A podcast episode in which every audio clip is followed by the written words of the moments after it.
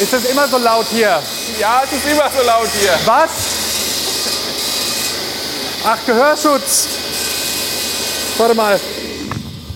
Okay, jetzt höre ich zumindest aber weniger. Also wirklich viel verstehen tut man ja nichts, wenn die Säge läuft, oder? Nee, das ist wirklich schwierig. Was? Das ist wirklich schwierig, sage ich. Aber man lernt dann von den Lippen zu lesen. Stimmt.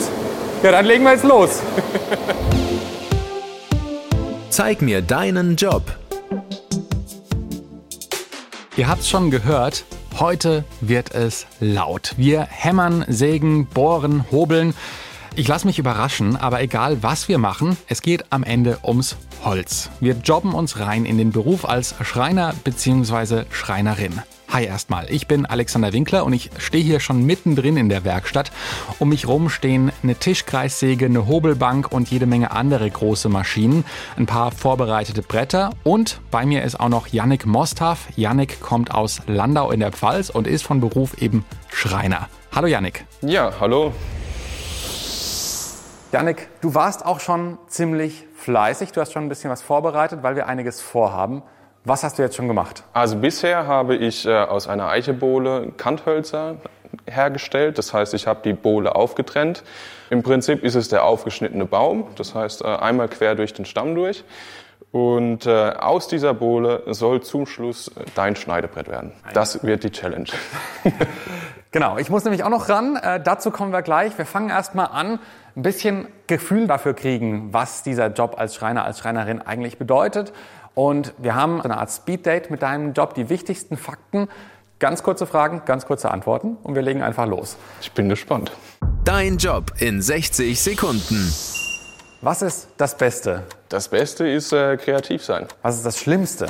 Das Schlimmste momentan Sockelleisten. Wie ist es mit der Kohle? In Ordnung, gibt aber auf jeden Fall Luft nach oben. Was wolltest du eigentlich werden? Ich bin ursprünglich Wirtschaftsingenieur und jetzt bin ich das, was ich eigentlich werden wollte, Schreiner. Welche Klischees gibt es um deinen Job? Es gibt ein Sprichwort, wie der Schreiner kann es keiner.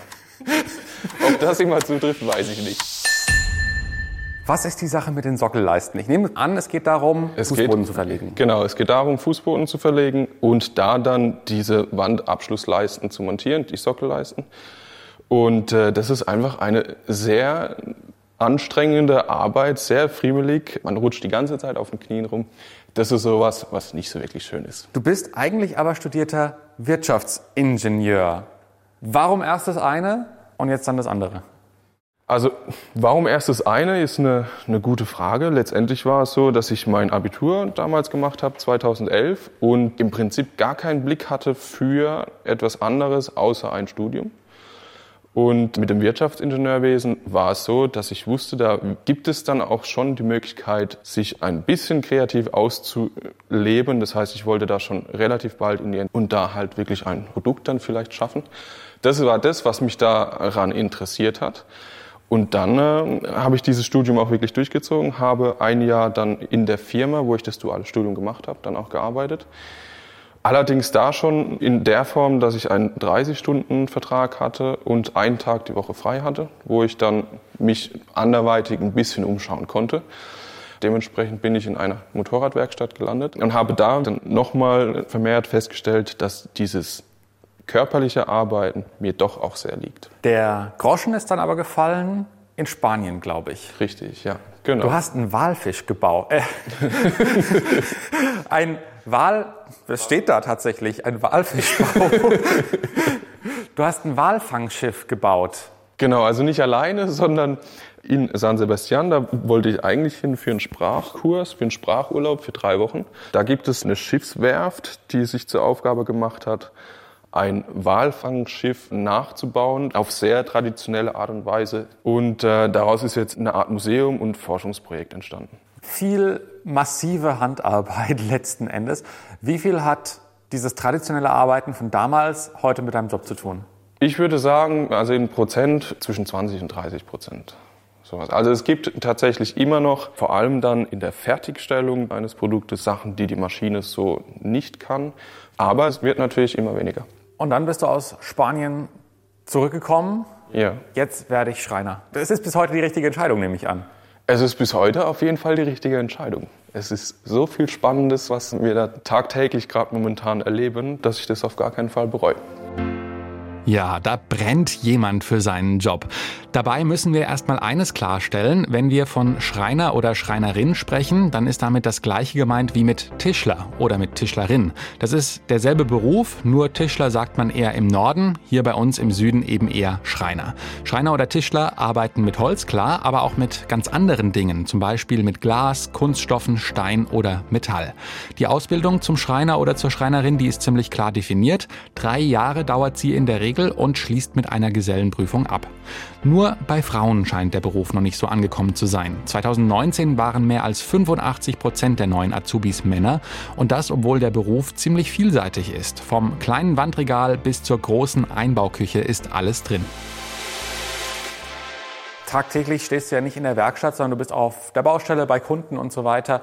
Wie sehen deine Arbeitstage in der Regel aus? Also momentan ist es so, wir haben uns ja, also ein sehr guter Freund von mir und Arbeitskollege und ich, wir haben letztes Jahr dann, nachdem wir im September die Meisterschule abgeschlossen haben, einen Betrieb gegründet und führen jetzt die Tischlerei Ochsengraf. Wir machen sehr viel vor Ort auf den Baustellen. Ein ganz großer Teil von unserer Arbeit ist das Kundengespräch mit den Leuten zusammen, die Möbel planen die dann auch in 3D bestmöglich zeichnen. Und dann ist es so, dass wir sehr viel fertigen lassen und die Montage dann wieder vor Ort übernehmen. Wenn du sag mal, so einen fertigen Raum dann siehst, letzten Endes Fußboden oder auch so ein Esstisch, macht es dich stolz, letzten Endes auch zu sehen, was du geschafft hast, was ihr geschafft habt? Ja, auf jeden Fall. Und wenn es dann noch die, die passende Reaktion vom Kunden auch gibt, dann freut man sich schon sehr. Ja. so ein breites Grinsen auf jeden Fall. Du hast schon gesagt, du hast mit einem guten Kumpel gegründet. Ich kann mir vorstellen, das läuft mal besser, mal schlechter, wenn man so äh, jeder seine eigenen Vorstellungen hat. War das eine gute Idee? Auf jeden Fall.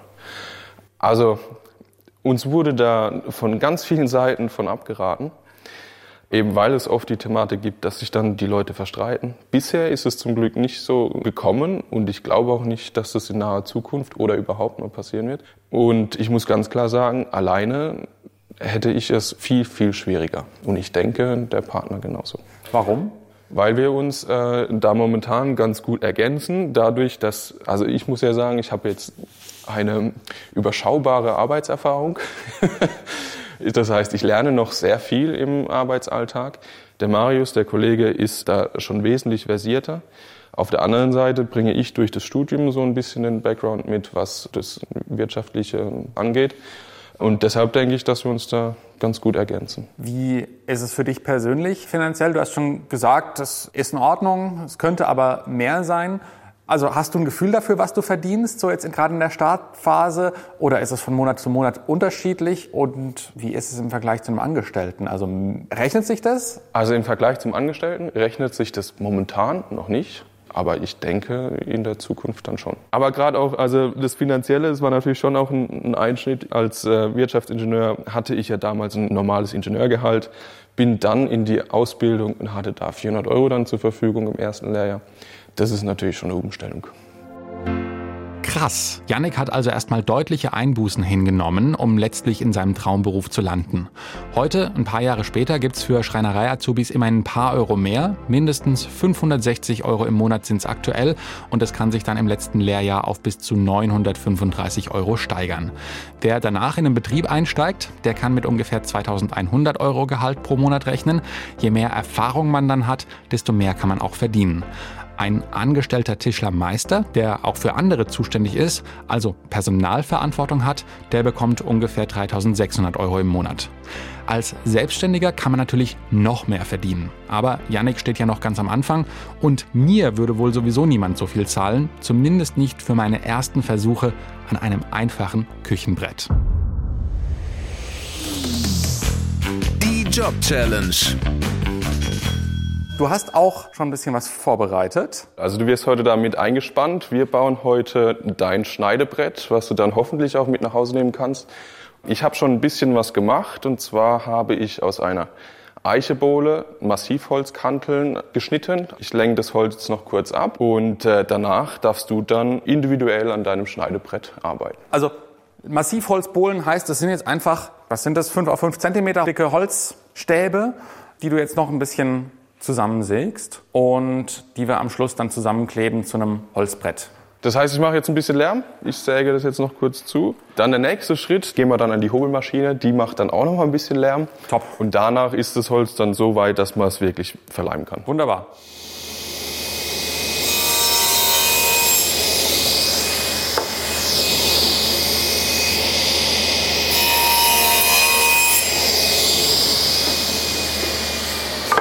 Okay, dann brauchen wir jetzt ein paar Schraubzwingen.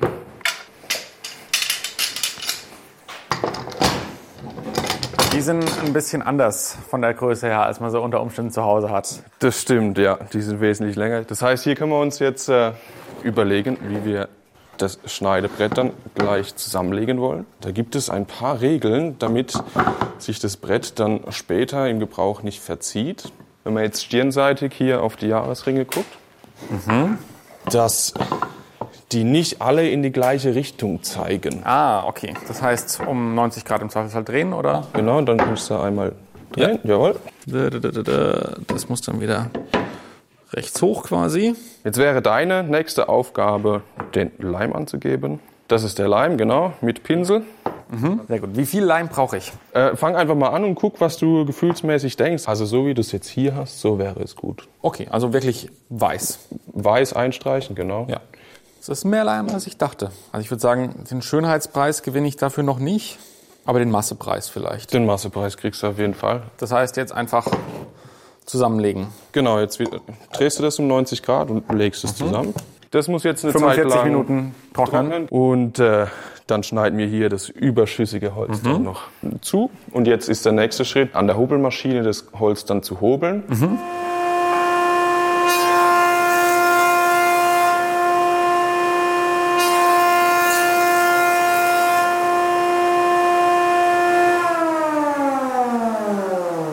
Chaka. Ja, also wenn du jetzt dich ganz kreativ ausleben möchtest, kannst du noch was einklopfen, Initialien. Am besten zeichnest du dir kurz vor, was du eingravieren möchtest. Ich lass du gleich, weil es viel zu kompliziert ist. Das sind die ersten Entwürfe meistens. Wir sind ja nicht hier, um es einfach zu machen. Das stimmt. Schön auch noch ein paar runde Ecken. Ja, viel Spaß. Also ich habe jetzt auf dieses Holz draufgeschrieben, ZMDJ, zeig mir deinen Job. Gerade Linien sind machbar. Das, Äh, bei dem. D bin ich mal gespannt. Ja, es geht schon los. Wie halte ich eigentlich dieses Ding hier? Ich glaube, den kleinen Querstrich lasse ich weg beim Z. Da werden die ersten Abstriche gemacht. Millimeterarbeit ist es hier. Wow, nein, da habe ich es ein bisschen gesprengt, glaube ich, das Holz. So, Aber also, das ist doch genial, Mensch. ZMDJ. Ausrufezeichen. Zeig mir deinen Job. Das haben wir doch jetzt super hingekriegt. Das heißt, wir können das jetzt ausspannen. Ausspannen. Und im nächsten Schritt wird das Brett komplett geschliffen. Da müssen wir jetzt äh, mit dem Schleifpapier dran. Das habe ich dir schon. Disziplin. Ja, machst du sehr gerne. Überhaupt nicht. Das legen wir jetzt um den Schleifklotz außen rum und dann kannst du damit einfach mal über die Fläche drüber. Geht's schneller, wenn man drückt? Also je fester man drückt, desto mehr schleift man ab, ja. Aber da muss man so ein bisschen einen Mittelweg finden, weil je Ja. mehr man drückt, desto anstrengender ist es gleichzeitig auch für dich und äh, Ja. man muss ja ein bisschen durchhalten. Das sieht so gut aus. Dann die Rückseite und dann fängt das Ganze von vorne an mit einer Körnung mehr. Ich wusste, da war ein Haken.